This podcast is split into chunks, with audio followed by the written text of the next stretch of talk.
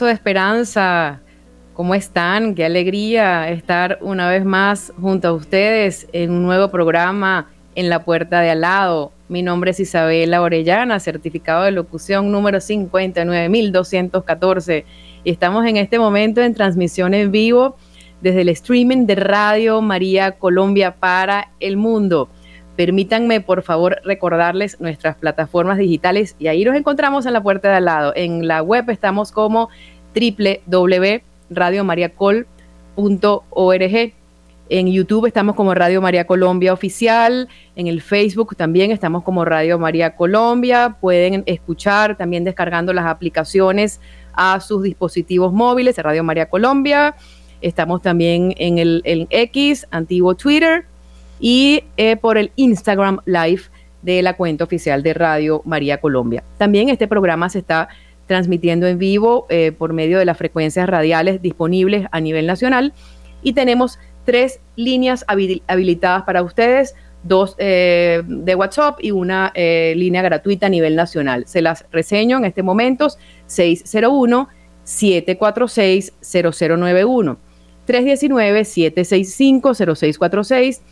0091 319 765 0646 y 018 000 1801 69 extensión 1. Les recuerdo que estamos bajo la dirección del padre Germán Acosta. En los controles nos acompaña Luis Fernando López y en control audiovisual nos acompaña Camilo Ricaurte. Bueno, muchísimas gracias a esta gran familia por permitir esta y todas las transmisiones y qué bueno encontrarnos los martes a esta hora para vivir el Evangelio en tiempos tan apremiantes. Y hoy nos acompaña un matrimonio muy especial. Ya hemos trabajado juntos en estas iniciativas pastorales de evangelización a través de los medios de comunicación y una vez más pues están conmigo ahora en este programa y con todos ustedes. Se trata de los esposos Cristian Bolívar y Carolina Yepes. Ellos nos acompañan desde Medellín. Antes de presentarlos, vamos a darles un abrazo y un gran saludo. ¿Cómo están? Bienvenidos.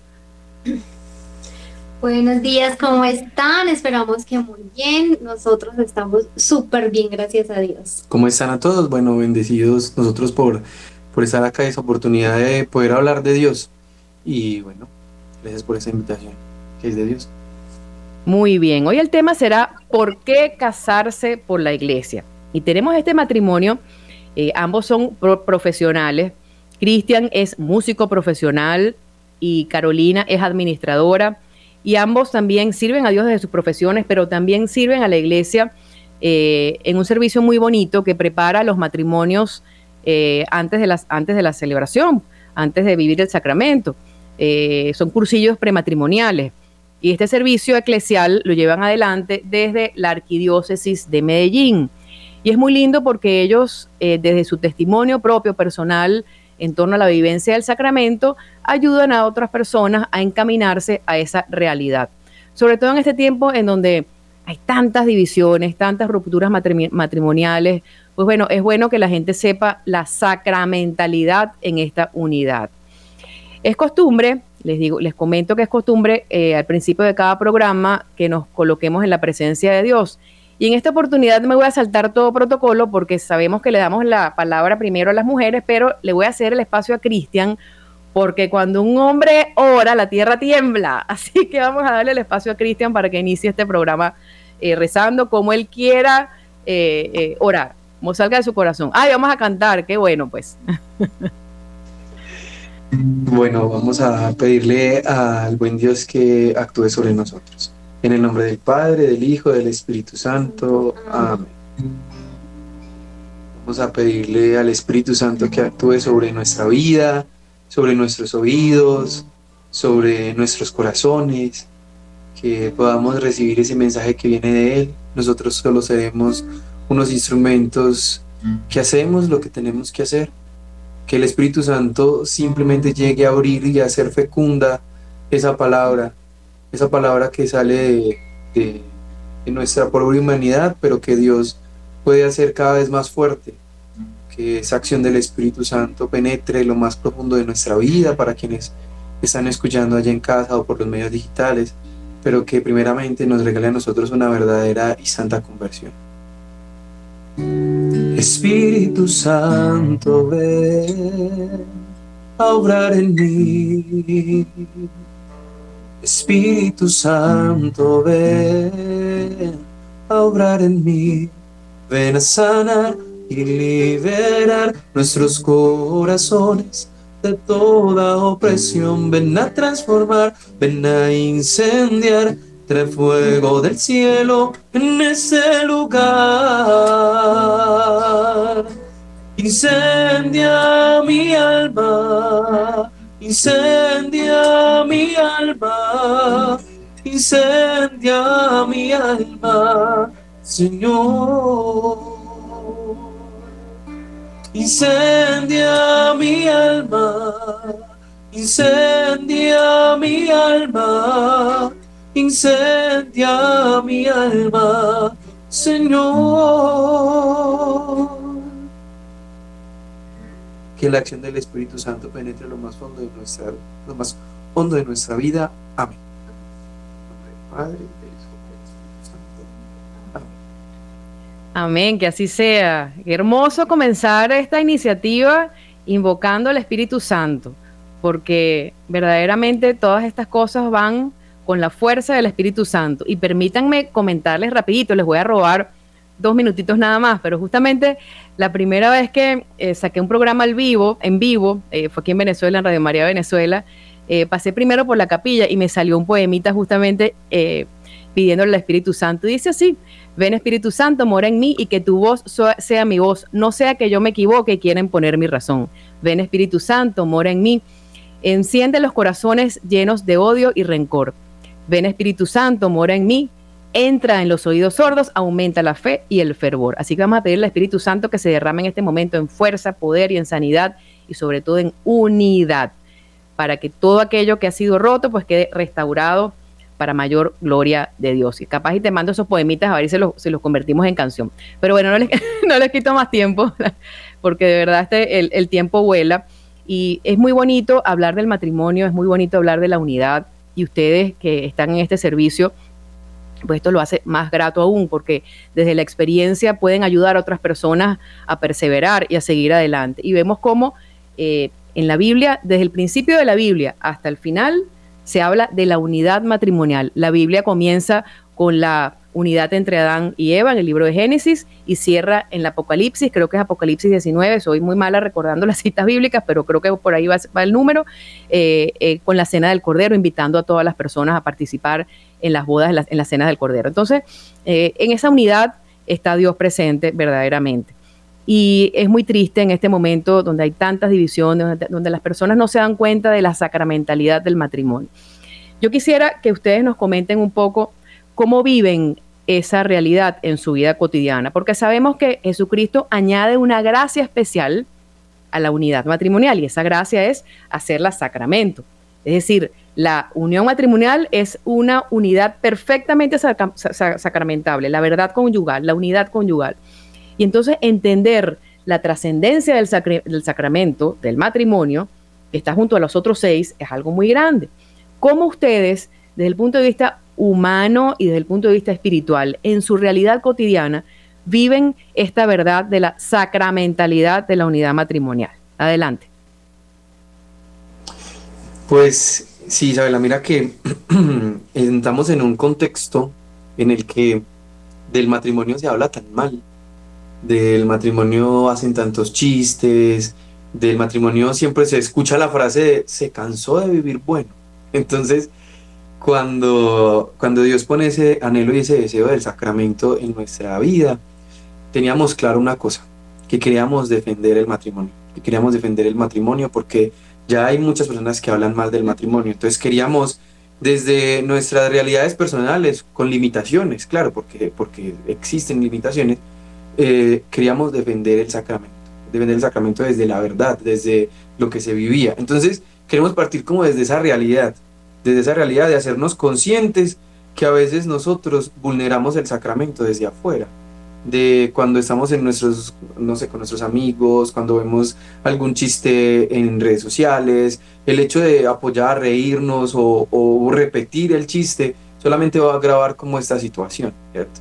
hay que empezar a hacer conciencia como de esto que está pasando en la cotidianidad porque ahí ese es el primer paso, ese es el primer paso para empezar a valorar este sacramento, que como todos los demás, como los demás seis sacramentos, eh, es muy importante y nos santifica. Entonces, partiendo desde esta realidad que se está viviendo tristemente ahora en, estos entornos, y vamos a hablar particularmente de Medellín, de Colombia, que es muy normal que la gente se burle del sacramento, incluso en entornos eh, eclesiales, en entornos de iglesia, en comunidades eh, de, fe, comunidades de pareja. Yo creo que no es, no es eh, ser escrupulosos, pero sí vale la pena caer en cuenta en este tipo de chistes. ¿Por qué? Entonces no estaríamos defendiendo y siendo coherentes con, con esto. Entonces, partiendo desde ahí, ya vamos a empezar a hablar un poquitico más sobre, sobre el sacramento y la cotidianidad del sacramento. Mire, hay una cosa que es muy importante que, que, antes lo hemos mencionado y es que el matrimonio toda la vida pues ha existido desde el tiempo de Jesús, había, ya existía, pero después de Jesús se hizo sacramento, que, que, ahorita vamos a explicar la importancia del sacramento, ¿cierto?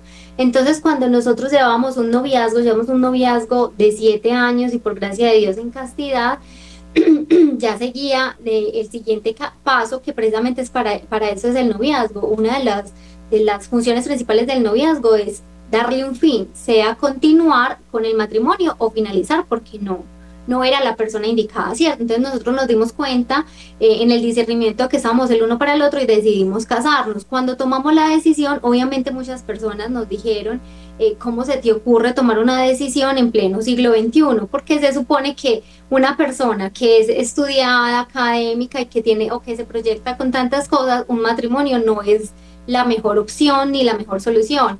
Entonces nosotros teníamos en el corazón ese sueño y ese anhelo de decir, venga, Dios no se equivoca. Dios cuando creó los sacramentos los creó por algo, para algo. Dios no se equivoca.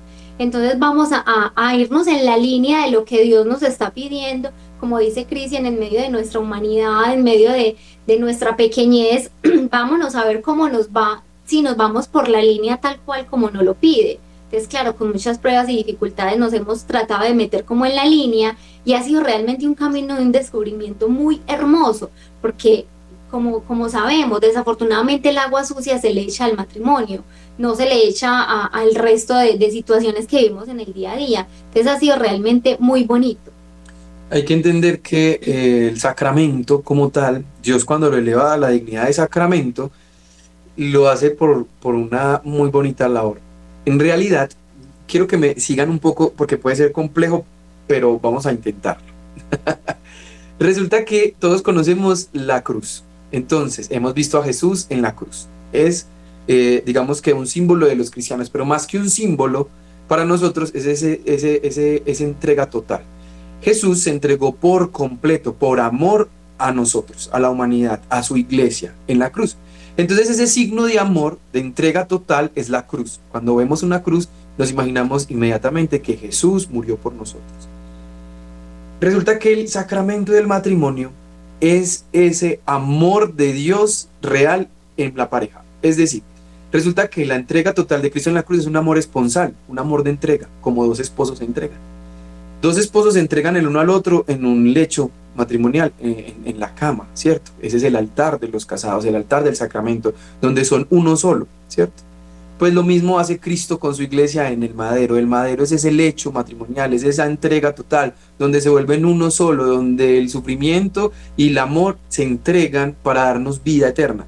Entonces, el matrimonio es una prefiguración del amor de Dios. Eso nos lo dice San Juan Pablo II en las catequesis de teología del cuerpo. Entonces es importante entender cómo de verdad el sacramento del matrimonio no es cualquier cosa, es una prefiguración del amor de Dios. O sea, Dios entregó a su Hijo único para salvarnos, eso lo hemos escuchado y a veces lo volvemos paisaje.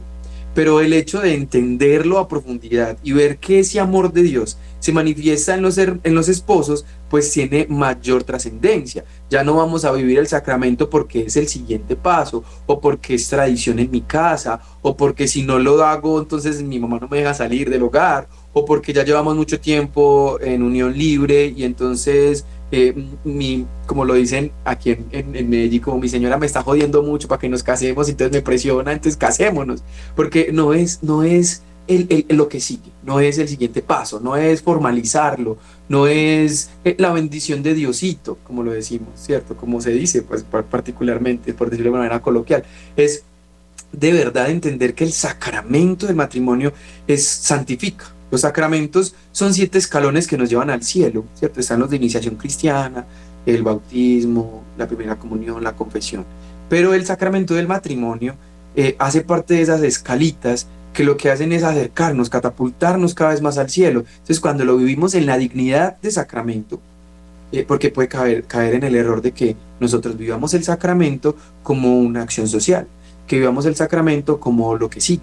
Y entonces el sacramento no va a perder fuerza, porque nada en Dios pierde fuerza. El sacramento va a tener, va a seguir siendo la misma fuerza.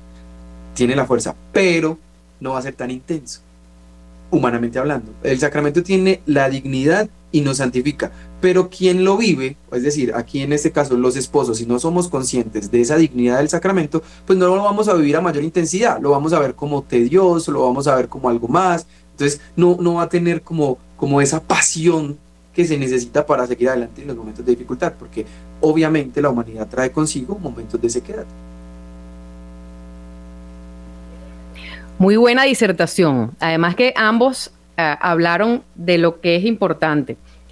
Eh, Carolina habló de un descubrimiento. Ella nos va a contar después cómo fue ese descubrimiento. Me imagino que es el proceso de encuentro con Cristo, el momento de la conversión.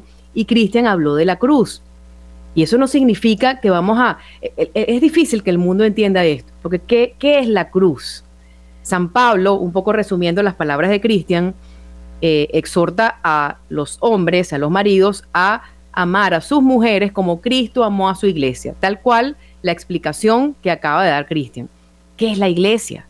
¿Qué es Cristo? ¿Qué es el matrimonio? Pues lo vamos comprendiendo conforme vamos avanzando en lo que Dios nos pide. La iglesia somos todos, todos, todos formamos parte de la iglesia, los bautizados. Y Cristo amó a su iglesia porque a través de la iglesia nos salvamos. Y en esa unidad matrimonial está la presencia de Dios. Es decir, a través del matrimonio, a través de esa vivencia diaria, cotidiana que va cursando con la cruz, nosotros podemos llegar al cielo. Y la cruz significa abrazar el error del otro también, abrazar la imperfección del otro, ayudar al otro a mejorar y viceversa. Y eso va cursando en una reciprocidad de verdad bellísima, bellísima, que nos santifica. Y a veces entonces nosotros eh, somos muy egoístas y el mundo es muy egoísta y no entiende que el verdadero amor no es sentimentalista, no es platónico, no es puras estrellitas. El verdadero amor es la entrega total y absoluta hacia los demás y en este caso, en el matrimonio, pues en esa unidad total indisoluble. Qué hermoso todo lo que acaban de decir. Yo no quisiera pasar a, las siguientes eh, preguntas que tengo preparadas para ustedes sin que antes Caro me comente un poco sobre ese descubrimiento, porque ya se, le iluminaron los ojitos cuando habló de que en el matrimonio había vivido un descubrimiento. Cuéntenme cómo fue eso, cómo fue, y también Cristian, cómo fue ese proceso de conversión, lo vivieron antes de casarse, lo vivieron juntos, ¿cómo fue eso? Bueno, realmente ha sido una etapa muy bonita porque nosotros, eh, así como tomamos la decisión muy radical de vivir un matrimonio diferente, también tomamos la decisión muy radical de vivir un noviazgo diferente. Entonces era un noviazgo en contracorriente en su momento y nosotros teníamos la certeza profunda y, lo apoyábamos en una frase que una vez escuchamos que dice más o menos algo así. Eh, vive el noviazgo que quiere Jesús que tú vivas y tú tendrás el matrimonio que tú quieras más o menos dice la frase así. Entonces nosotros decíamos, pues bueno, nada, perdemos con intentarlo. Y lo intentamos y realmente en estos cuatro casi años de matrimonio que llevamos ha sido una realidad, porque lo hemos podido experimentar y podemos dar fe pura de que es así, de que es verdad. Entonces ha sido un, camino muy bonito porque mientras nos íbamos encontrando con Dios y íbamos teniendo nuestra experiencia de, de encuentro con Jesús y en este camino que seguimos y continuamos adelante de conversión, nos íbamos dando cuenta que Jesús no se equivoca y quiero ser muy repetitiva en eso, de que no se equivoca. Entonces, listo, tomamos la decisión de, llegar hasta el altar y estando ya casados, eh, nos hacen también la invitación para acompañar lo que es conocido como cursillos matrimoniales y empezamos a dar eh, algunas charlas y ahí empezamos a decir, venga, es que seamos embajadores del amor claro, le echamos, vuelvo y repito, el agua sucia al matrimonio, pero es que todo es un compromiso. Es que yo no quiero compromisos y por eso no me caso. Nosotros en la vida tenemos compromisos en absolutamente todo. De hecho, vivir es un compromiso que tenemos. O sea, nosotros nos tenemos que cuidar, tenemos que estar pendientes de nuestra salud porque si no la vamos a pasar mal, ¿cierto? Entonces tenemos un compromiso con absolutamente todo y el matrimonio, por supuesto, también es un compromiso, pero la diferencia es cómo asumimos y cómo vivimos ese compromiso. Cuando nosotros nos casamos, dijimos, listo, que nuestra casa y que nuestro matrimonio sea un oasis. Ya todo afuera está súper revuelto. ¿Cómo nos esforzamos para que sea un oasis? Primeramente, pegándonos de Dios. Entonces, frecuentamos los sacramentos, frecuentamos la Eucaristía, hacemos oraciones continuas, eh, grupos e invitaciones que tengamos, procuramos hacerlo, porque si no tenemos ese amor que es la fuente pura que viene de Dios, no lo vamos a tener en el matrimonio, por ende no vamos a tener un oasis en nuestro hogar. Y es importante tener claro que mm, a veces creemos que, que, que, la familia no tiene trascendencia, pero en realidad eh, sí, en realidad sí tiene trascendencia. Todo lo que dicen nuestros padres eh, tienen una trascendencia súper grande. Resulta que nosotros fuimos criados en la fe, entonces eh, nuestros papás hablaban de Dios, cuando yo conozco a Caro, yo llevaba dos años eh, eh, soltero y yo quería encontrar una mujer que primero amara a Dios antes que me amara a mí. Entonces, eh, efectivamente, después de mucho orar, después de mucho pedirle a Dios, pues conocí a Caro. Y nosotros hemos tenido claridad en algo desde que nos conocemos. Y yo creo que eso es una, digamos que una clave en, en nuestro matrimonio, lo tenemos como, como premisa. Y es que primero agrademos a Dios porque si agradamos a Dios, en respuesta vamos a agradar a nuestra pareja. Entonces, nosotros no tenemos eh, como momentos así como de celos, nosotros no tenemos momentos así como de peleas fuertes, porque pensamos en agradar primero a Dios. O sea, si nosotros sabemos que estamos agradando a Dios en todo, pues, o procurando, porque la verdad no se esfuerza, no es que haya santidad, antes hay muchos esfuerzos, pues si uno procura un poco, pues la respuesta de Dios pues es, es oportuna como ante esos esfuerzos. Y pues es como poner en práctica esa frase de San Agustín, ama y haz lo que quieres. Entonces, precisamente, más o menos algo así. Y la clave está primero en agradar a Dios, como lo acabas de decir, Cristian, y qué bonito lo que comentó Carolina en, torno a, a la búsqueda constante de ese oasis y convertir el hogar en un oasis. Pero eso no es algo que se dice así, facilito, no. Para nosotros llegar a eso, tenemos que procurar la vida sacramental. Ahí está el secreto de la verdadera felicidad, en esa práctica de la vida sacramental. Y después cuando vienen los hijos, les cuento que la experiencia es más bonita aún, porque ellos van entrando poco a poco al ver a los esposos que se aman, al ver a los esposos dando ejemplo, eh, asistiendo eh, por lo menos los domingos a la Eucaristía, pero que eso forme parte de la dinámica familiar que alimenta, que fortalece, cuando juntos en familia van enfrentando las dificultades, los logros, es, es algo, es verdaderamente un oasis, un oasis en medio del desierto. Somos iglesia doméstica y de verdad lo felicito por llevar adelante este proyecto de evangelización que estoy segurísima que ha sido inspirado desde siempre por el Espíritu Santo. ¿Qué ibas a decir algo, Cristian? Sí, justo iba a decir que a veces dejamos entrar problemas al hogar, que Caro lo decía ahorita un poquito disfrazado, pero pues a lo que se refería también es que a veces dejamos que al sacramento entren cosas que no son del sacramento. Es decir, nuestra cotidianidad a veces interpela el sacramento y no tiene nada que ver. Si tú te vas, voy a sacar aquí el ejemplo del sacramento, si tú te vas a vivir con un roomie, con una persona, con un amigo, con tu mejor amigo, pues las peleas van a ser exactamente las mismas que las que tienen unos casados. Que dejó la toalla por allá, que él no ha mercado, que no lavó, que... O sea, saquemos el sacramento de la ecuación. Es convivencia, ¿cierto? Entonces, si tú te vas a vivir con tu mejor amigo, con tu mejor amiga, van a también tener problemas así. Que la plata, que no estás, el, pues el dinero, que no estás dando lo suficiente, que sí, que no, que el internet, que las cuentas, que aquí, que allá. Piensen en esto como una convivencia normal. Ahora sí, volvamos al sacramento. Unos esposos, ¿qué los hace diferentes a unos roomies? El sacramento, el amor, la vida. Entonces, eso ya no tiene nada que ver. Entonces, a veces lo que hacemos es que mezclamos la cotidianidad de vivir, porque precisamente es vivir, si tú vives solo tienes las mismas obligaciones que si vives con tu pareja, ¿cierto? Hablando humanamente. Entonces, bueno, pues procurar que eso sea simplemente vivir y el sacramento no dejarlo contaminar con esas cosas malas. Ahora bien, el sacramento engloba todo, no, no es como que el sacramento está por allá y mi vida por acá, no. Es como hacer la similitud de simplemente el sacramento aporta lo bueno, pero lo malo no tiene nada que ver con el sacramento, es vivir. No, sé si me hago entender, es un juego de palabras extraño. No, estupendamente bien. Además, acabas de explicar en un lenguaje coloquial que se entiende la teología del matrimonio, justamente. A mí me pasa mucho que pusiste ese ejemplo de la toalla. Mi esposo todos los días deja la toalla enrollada y no hay forma, después de 25 años, de que él la tienda así. Pues entonces yo ahora comprendo que, es, que en esa paciencia, en esa tolerancia, está la santificación. Es una cosa que parece tonta, pero no es tan tonta, porque ese cúmulo de cosas van sumando. Y también yo haré, hago muchas cosas que tal vez a él le disgusten pero es así. Entonces, bueno, yo guindo mi toallita y digo, así como nos, dice San José María Escriba que la santificación en la vida ordinaria, bueno, yo voy a, esto va a ser una oración, vamos a todos los días atender la toalla sin chistar. Y así la reciprocidad va brotando como río de agua viva. Es bellísimo, de verdad que sí, qué bonito. En el matrimonio vemos que hay eh, dos fines. Yo, yo quisiera definirlo de esa, de, esa, manera y aválenme ustedes a ver si, si me equivoco en algo, si quieren apoyar algo más. Pero eh, el primer fin, evidentemente, es la, unidad entre los esposos, que ya lo han explicado ustedes muy bien, esa unidad en Cristo, como Cristo amó su iglesia, eh, desde, eh, la, la vivencia sacramental. Pero el segundo fin del matrimonio es dar vida. No solamente damos vida cuando traemos hijos al mundo, hay muchas otras formas de dar vida desde la sacramentalidad del matrimonio. ¿Cómo viven ustedes? Entiendo que están, pues todavía no han tenido chamos, pero no han tenido hijos, pero eso viene.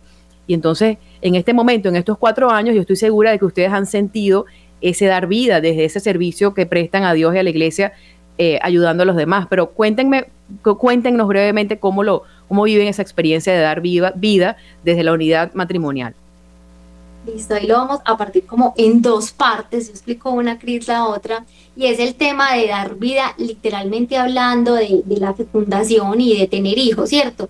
Hay una cosa que es muy importante y va a sonar un poquito crudo y difícil para algunas personas, pero tú lo acabas de decir, es uno de los fines del matrimonio abrir, abrirnos a la vida. Entonces, si estamos cerrados a la vida, o sea, con el dolor en el alma y le podemos poner muchos adornos y cosas hermosas y divinas, no nos casemos. Es que uno de los fines del matrimonio es tener hijos, no nos casemos, ¿cierto?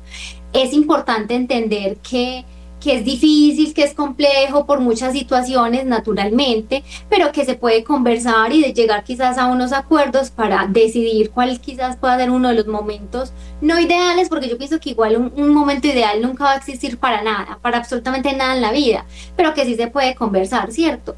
Eh, pero sí es muy importante que tengamos esta claridad. Si nosotros no estamos dispuestos a abrirnos a la vida, mejor no se case, quédese soltero, soltera y siga viviendo su vida pues como como mejor le parezca, pero no se casen. Entonces, esa es una, que sí estamos llamados a dar vida. Y es que es importante entender, y la iglesia, pues, y muchas personas que están como contra la iglesia, digamos que dicen, no, pero ¿cómo así que yo me tengo que casar? porque tengo que tener hijos? Porque no sé qué, no sé qué, no sé qué. Y empiezan como a, atacar un poco. Y es que yo, yo, yo siempre me, pues me gusta hacerle devolverle la pregunta. Eh, si tú tuviste la oportunidad y estás aquí, porque cerrarle la oportunidad a alguien más, ¿cierto? O sea, ¿quién te hace para cerrar la oportunidad, cerrar la puerta? Ahora bien, entiendo que no todos están llamados a tener hijos, eso es claro. O sea, no todos están llamados a, ser padres, a tener familia. O sea, hablando biológicamente, ¿cierto? Pero, eh, pues es que la familia de la iglesia, lo decías ahorita Isabela, es, es, iglesia doméstica, ¿cierto? La familia es donde aprendemos, lo primero de Dios lo aprendemos en casa.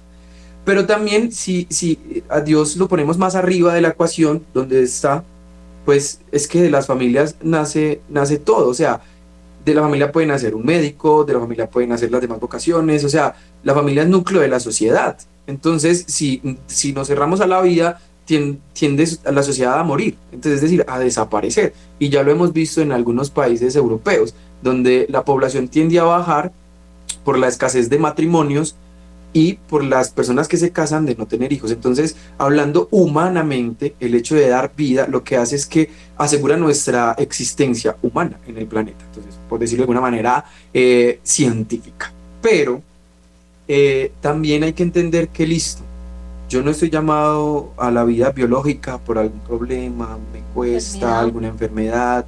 Eh, hay que entender porque conocemos personas que que dicen, no, se me está pasando mi rato, no he encontrado a la persona correcta, encuentran a la persona correcta, pero ya están mayores, entonces no pueden tener hijos. Tengo el caso de un tío que se casó muy mayor y ya no podía tener hijos.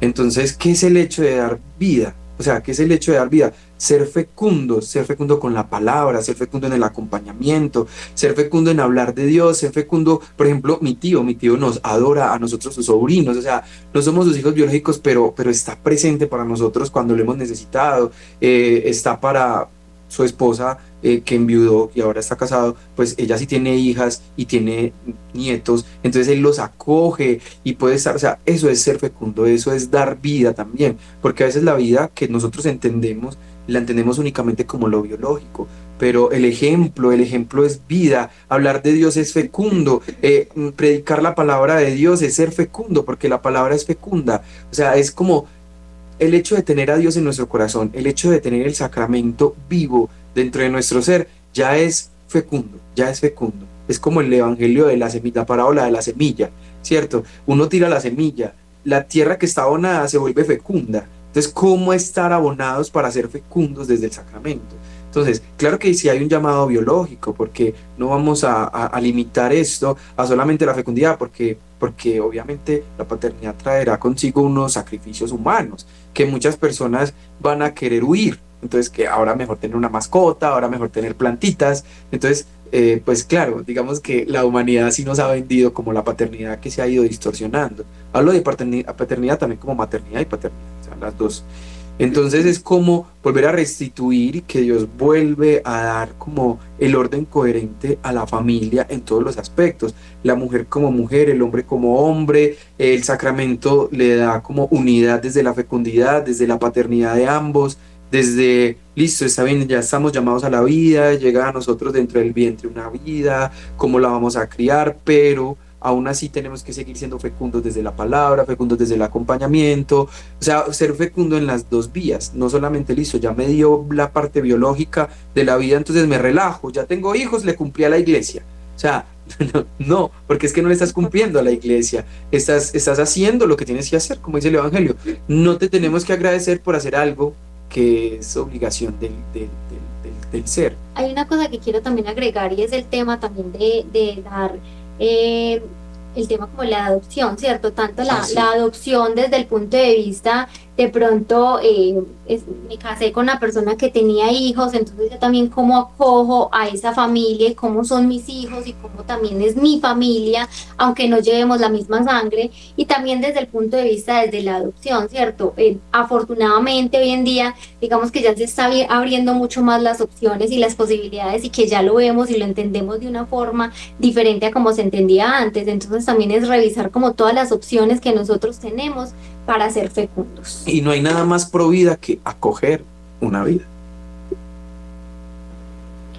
Y en este, en este término, eh, en este camino de ser pro vida, mientras ustedes hablaban y mientras eh, de, cabina nos compartían esas fotos de las manitos juntas eh, con los anillos matrimoniales en símbolo de unidad, pensaba en mi corazón también en aquellas personas que también estoy segura de que ustedes conocen que por una razón u otra, pues han tenido que pasar por esa situación del el rompimiento matrimonial. No se nos puede olvidar eh, esa parte, porque Jesucristo fue siempre, siempre misericordioso y Él nos enseña a cada uno de nosotros en este camino a invitar a los demás a sentirse misericordiados, dignos de la misericordia de Dios. Y yo sé que ustedes lo viven también a diario en sus contextos sociales y también en los contextos eclesiales, pero tengo muchas amistades que quiero mucho y que realmente no, no han tenido eh, el éxito deseado en ese camino. Y yo los invito a todos y los exhorto a acercarse a la iglesia. Es muy importante. Justamente ayer, ayer escuché un testimonio bellísimo de un hombre pues que buscó la nulidad matrimonial. No es el tema en este, en, este, en este contexto que estamos hablando hoy, pero creo que es importante resaltarlo. Él eh, buscó la nulidad matrimonial y aquello procedió, buscaron testigos y, fue un proceso que duró 10 años. Pues la iglesia consideró que era válida la nulidad matrimonial y él volvió a casarse por la iglesia, dándole importancia al sacramento y eso es un testimonio bonito también. Dios se encargará de juzgar las situaciones, de juzgar a las personas. Por eso también aquí insisto mucho eh, de hablar sobre la mujer samaritana, porque hay muchas personas que no se acercan a la iglesia por vergüenza, porque piensan que van a salir regañadas, porque las van a tildar de, tildar de pecadoras. Y bueno, mire, ustedes han sido una fuente de gracia y esa gracia viene del cielo y ustedes están usando esos dones recibidos para eh, responder al Señor en torno a, lo que Él les pide, porque verdaderamente son bendecidos. Pero no, que no se nos olvide aquellas personas que no han tenido eh, esa posibilidad por una razón o por la otra. Aquellas madres también que oran por sus hijos y que, y que han vivido en un contexto católico y sin embargo el hijo, bueno, por una o la hija se le, se le salió del camino y están viviendo en, en, una situación de concubinato. Todas esas cosas hay que ponerlas a los pies de la cruz porque yo siento que todo es reparable. Ahí, ahí tenemos a nuestros santos y beatos que nos dan ejemplo. Pero bueno, quería hacer este paréntesis porque es muy importante que hablemos también aquí de la misericordia de Dios y de hacer sentir a los demás misericordiados y que es lo único que yo aconsejo siempre. Acude a un sacerdote, acércate a la iglesia y yo estoy segura de que todo eso se va a solucionar como Dios lo quiere hacer. Pero no tengan miedo de acercarse a la iglesia. Y eso es muy importante eh, aclararlo. Porque todo, todo es posible, todo es reparable si vamos pues por la línea, ¿no? Según la voluntad de Dios. Eh, vemos también que en el matrimonio eh, ocurre algo muy, muy bonito eh, desde esa gracia que Dios nos da, y nos da la fortaleza, la fortaleza eh, no solamente para, para perseverar, para perseverar en el amor, para seguir adelante, sino para ese vencimiento de uno mismo. Porque el matrimonio es eso, y de hecho, la vida, la vida en Cristo es eso, vencerse uno mismo y dar vida a los demás en todo sentido. Esposo y esposa, pues, se unen para dar vida al otro para dignificar la vida del otro, tal cual como lo hizo Cristo, por su iglesia, por el prójimo. Eh, esto, eh, este vencimiento, pues es una gracia que nos aleja del egoísmo, porque ya no pensamos solamente en nosotros. Ahora en un momento en el que hay tanto egoísmo, tanto yo, hasta en, la, hasta en mucho, hasta, dentro de los ambientes eclesiales, pues las personas quieren imponerse, tantas cosas que vemos. Eh, a través del sacramento Dios nos da esa gracia si sabemos descubrirlo, de, de eh, achicarnos a nosotros, eh, volvernos nada, que se entienda esto, para dar vida, vida al otro y después eso actúa en reciprocidad de una forma muy natural, muy humana y muy espiritual. Pero también Dios nos da la gracia de la sobrenaturalidad. Esa sobrenaturalidad en el matrimonio es preciosa. Cuando un esposo ora por una esposa, cuando una esposa ora por un esposo, lo que ocurre allí es sobrenatural, que puede ser llevado al plano natural. No sé si estoy siendo clara con esta aproximación, pero ¿de qué manera ustedes también en su vida, si tienen algún testimonio que puedan compartir, viven ese vencimiento de ustedes mismos y esa sobrenaturalidad en la unión conyugal desde la vivencia del sacramento en su vida cotidiana? Mira que hay algo importante que hay que hacer claridad también y es que para que haya esa sobrenaturalidad mm, hay que tener claridad de que aunque el sacramento pasó una vez, es decir, nosotros nos casamos el 7 de diciembre del 2019. Ese día fue el día de nuestro sacramento. Ya saben, para que pidan por nosotros. Entonces... Eh, bonita, fecha, además bonita fecha. Sí, sí. Vísperas. Vísperas de la Inmaculada. Eh, ese día sucedió el sacramento, pero el sacramento, los sacramentos se renuevan. O sea, hay que ir renovando cada vez más el sacramento. Si lo dejamos solamente una vez, es como si hacemos la primera comunión. Hacemos la primera comunión una vez y ya. Es como cuando nos bautizamos. Hay renovación de las promesas. Cuando estamos en Semana Santa, el día de, la, de, Pascua, hay renovación de las promesas.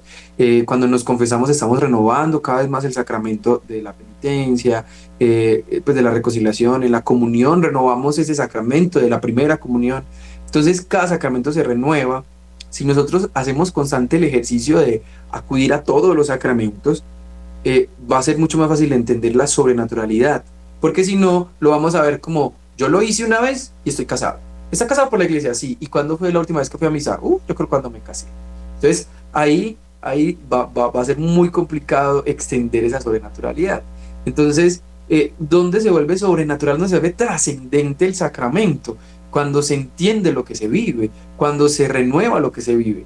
Entonces, digamos que una cosa sobrenatural, no sé si los demás lo, tomarán así, pero pues se los ponía caro. En mi ejercicio del, del servicio del canto, me toca cantar muchos sacramentos del matrimonio. Cuando yo voy a cantar matrimonios, yo ah, pues normalmente estoy solo porque pues claro no, no canta entonces normalmente estoy yo solo.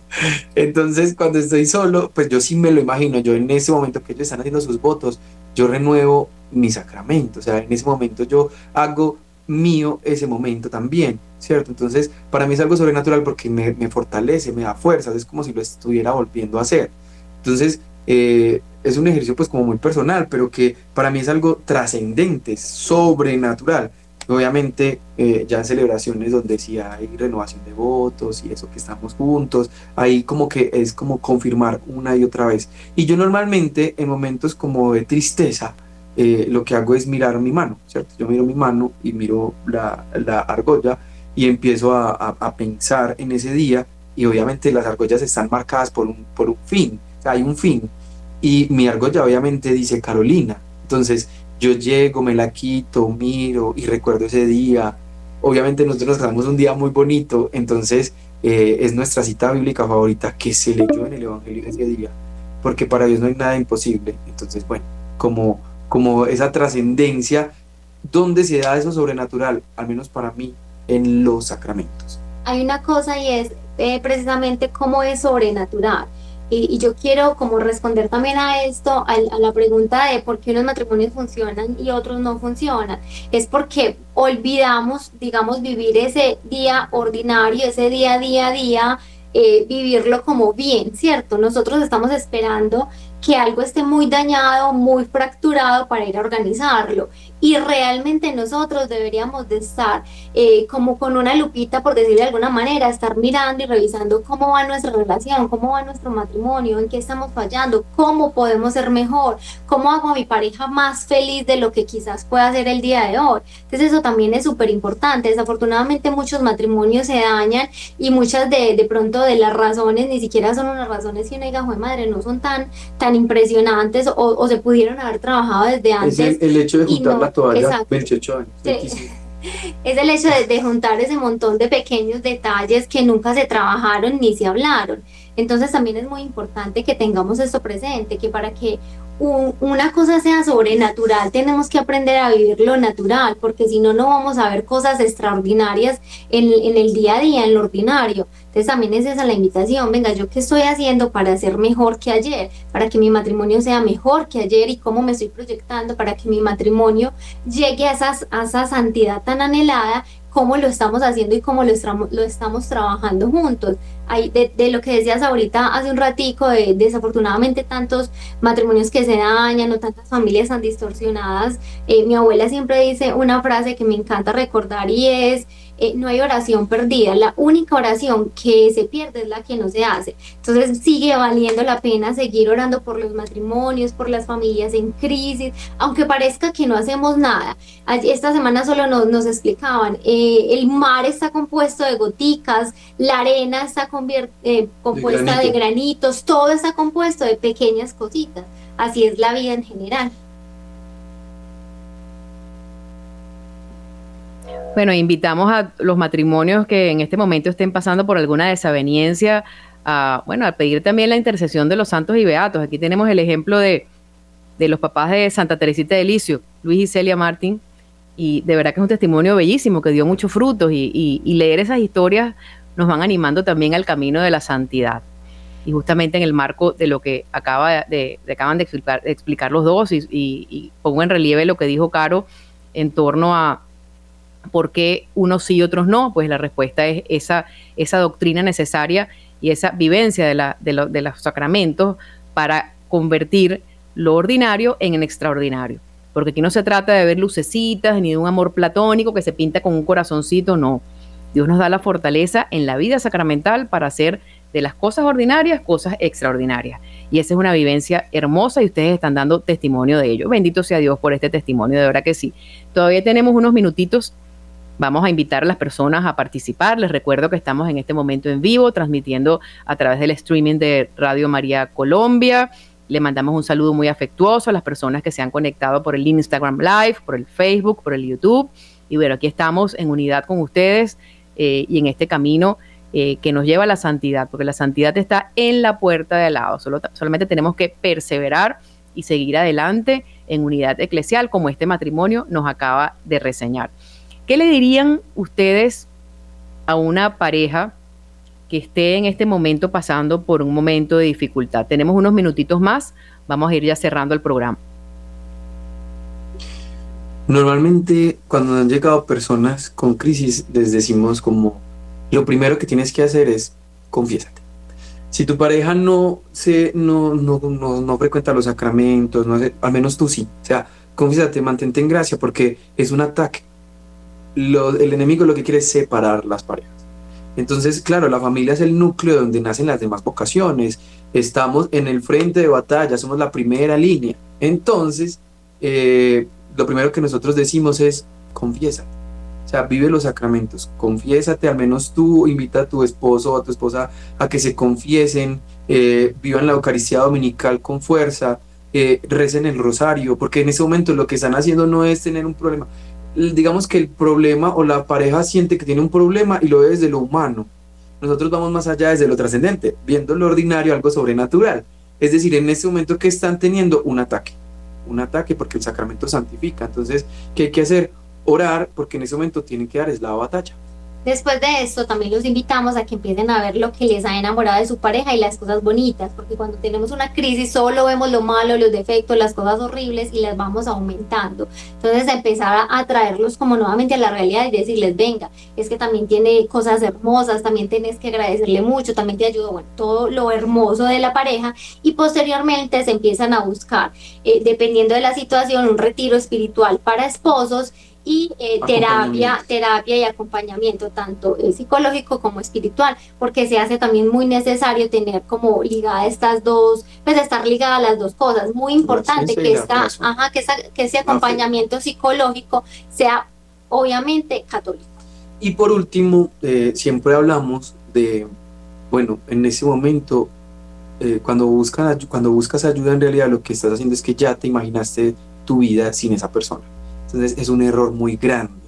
El hecho de imaginarnos sin la otra persona ya es darle paso a, algo más. Entonces, lo primero que decimos es, nunca te imagines sin esa persona. O sea, porque claro, ante una pelea, lo primero que es, mejor ni me hubiera casado, eh, me voy a separar, eh, no, es que Julanita es mejor, Peranita es mejor. Entonces, claro, eh, el hecho de ya idealizarnos, el, el, estar separados, eso aumenta la brecha. Entonces, va a agrandar el problema. Entonces, oración, oración, pues los sacramentos, porque es una batalla.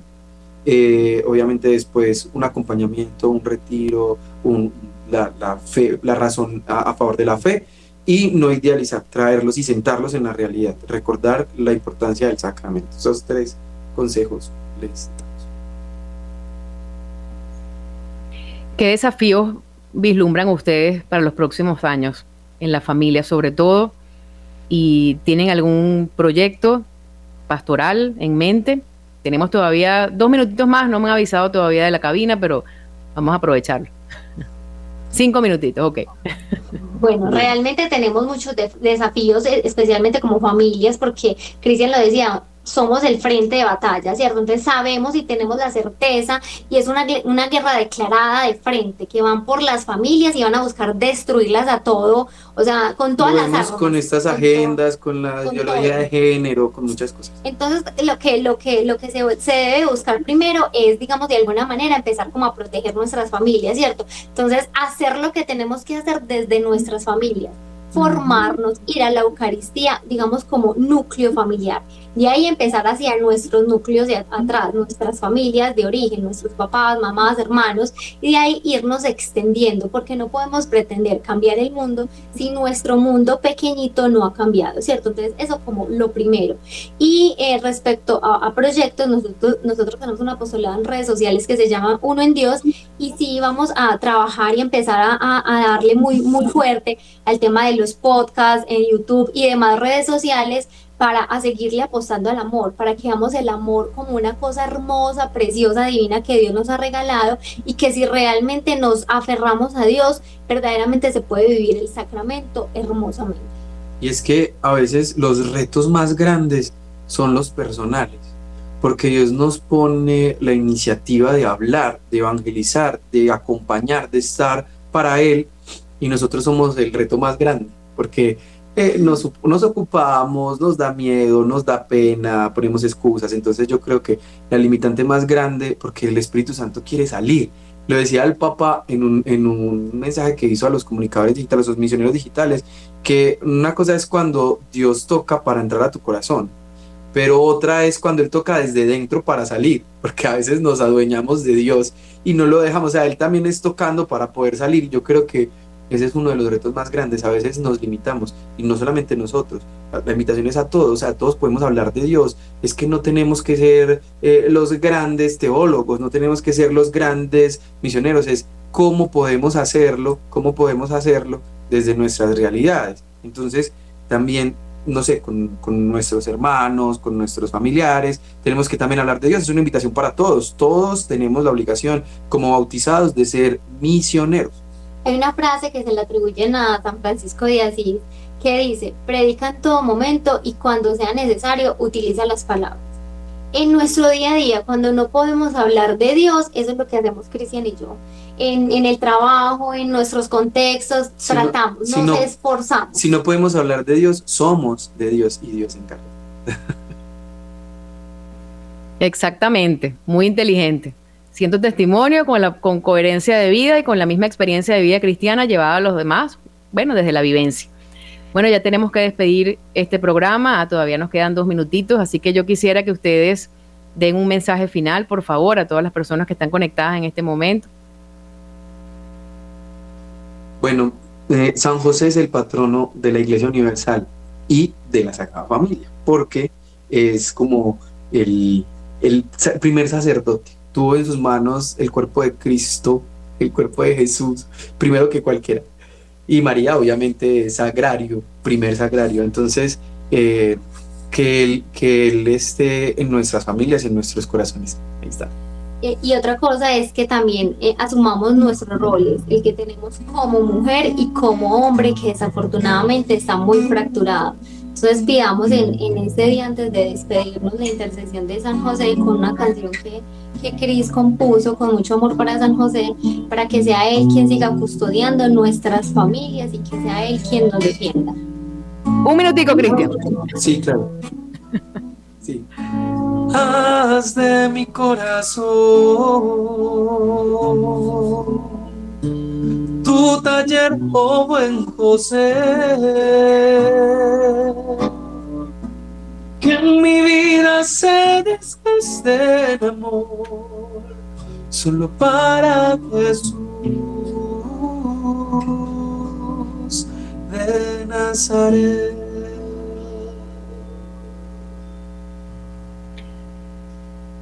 Amén, bendito sea Dios. Bueno, muchísimas gracias a esta pareja de esposos por su testimonio, por su cariño, por su compromiso, compromiso y gracias a la gran familia de Radio María Colombia por hacer posible estas y todas las transmisiones. Bueno, nos encontramos pronto en la puerta de al lado y les estuvimos, les recuerdo que estamos eh, bajo la dirección del padre Germán Acosta. En los controles nos acompañó Luis Fernando López y en servicio audiovisual Camilo Ricaurte. Habló para ustedes Isabela Orellana. Un fuerte abrazo de esperanza, ánimo y adelante. Chao, chao. Hasta pronto. Un abrazo.